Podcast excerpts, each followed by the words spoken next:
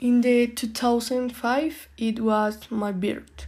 According to what my mother says, I was in the hospital because of a flu that gave me. In the 2006, they opened the holes in my ears. I was stuttering some words. In the 2007, I learned to walk with more skill, leave the diaper. In the 2008, I was already pronouncing and speaking clearly. I had most of my teeth. In the 2009, entered to study in the garden, I started to have new friends.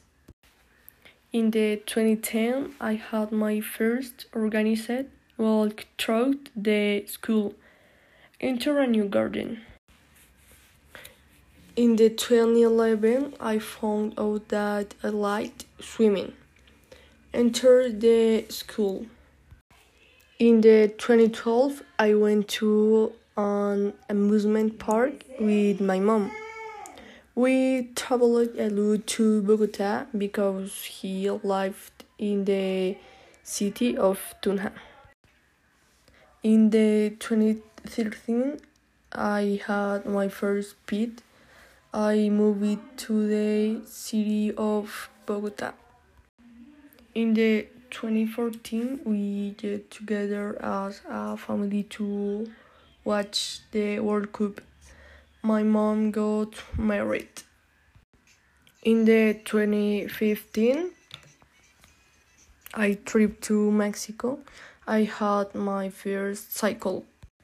In the 2016, I changed schools. I started training soccer.